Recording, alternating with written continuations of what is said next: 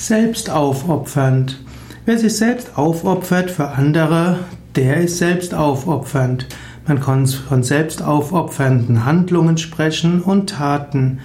In der heutigen Zeit ist Selbstaufopferung etwas aus der Mode gekommen. Man spricht vom Opferimpuls oder vom Märtyrerkomplex oder auch zum Helfersyndrom.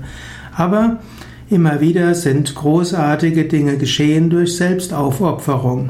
Und die Jataka-Geschichten aus dem Buddhismus sind Beschreibungen, wie Buddha sich in so vielen Inkarnationen immer wieder selbst aufgeopfert hat für andere.